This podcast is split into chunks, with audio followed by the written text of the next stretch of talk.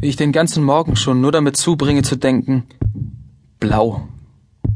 Niemals ist das hier ein Blau.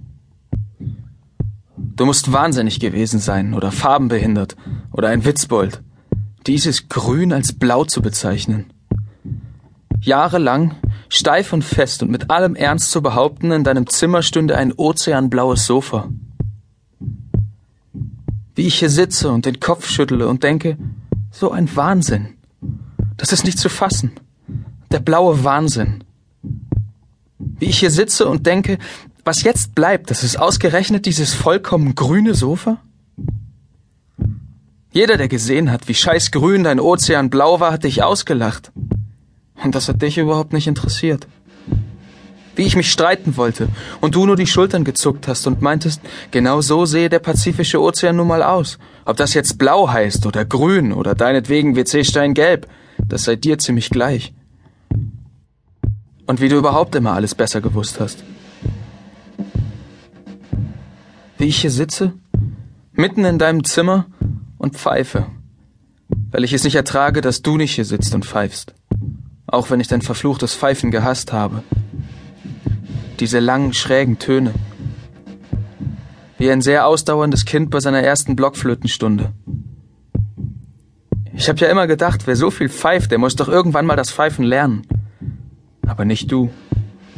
Es hat dich wahrscheinlich gar nicht interessiert, dass man auch schön pfeifen kann.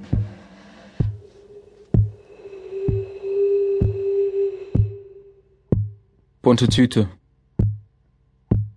Ist lange her. Ich sitze in der Küche und lese. Musik hinter deiner Zimmertür. Das Knistern meiner Zeitung. Und plötzlich springt deine Tür auf, stehst du entschlossen im Flur, wirfst dir die Jacke über und setzt dich auf den Boden.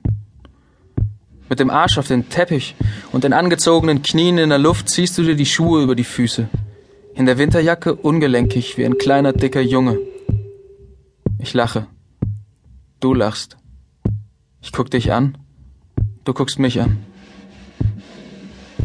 Bunte Tüte. Kiosk macht gleich zu. Dann bist du weg. Und fünf Minuten später bist du wieder da. Mit sauren Gummis, Lakritz und Cola-Crackern. Einfach so. Ist lange her.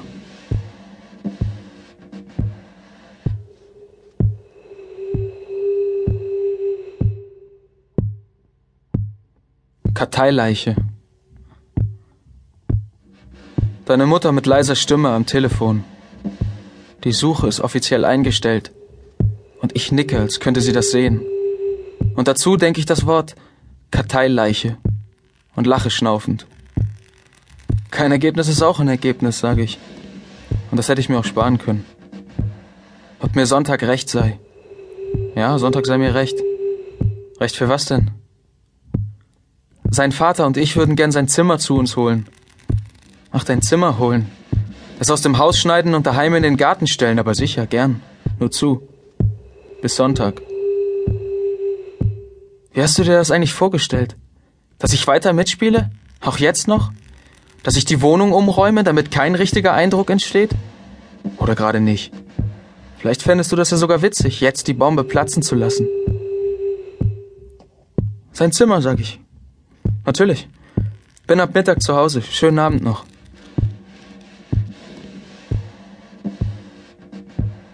Orangenmarmelade. Du schuldest mir noch 40 Euro. Wer zahlt das jetzt? Wer begleicht deine offenen Rechnungen? Meinst du vielleicht, ich frage deine Eltern, wenn sie kommen? Sage ihnen, sie möchten mir doch bitte 40 Euro geben? Meinst du, ich steck deinen Personalausweis in die Hosentasche und mache einen Termin mit deinem Chef? Guten Tag, Herr Chef, ich bin sein... Ja, was denn überhaupt? Mitbewohner? Er schuldet mir nur 40 Euro. Geben Sie mir 40 Euro von seinem letzten Gehalt. 40 Euro stehen mir nämlich zu. Das ist ja wohl das Mindeste. Was wird aus allem?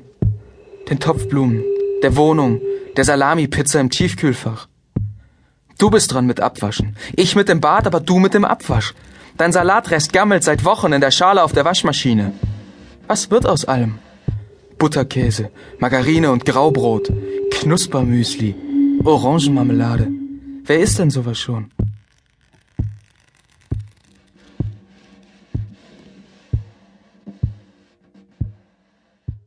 Kinderknete.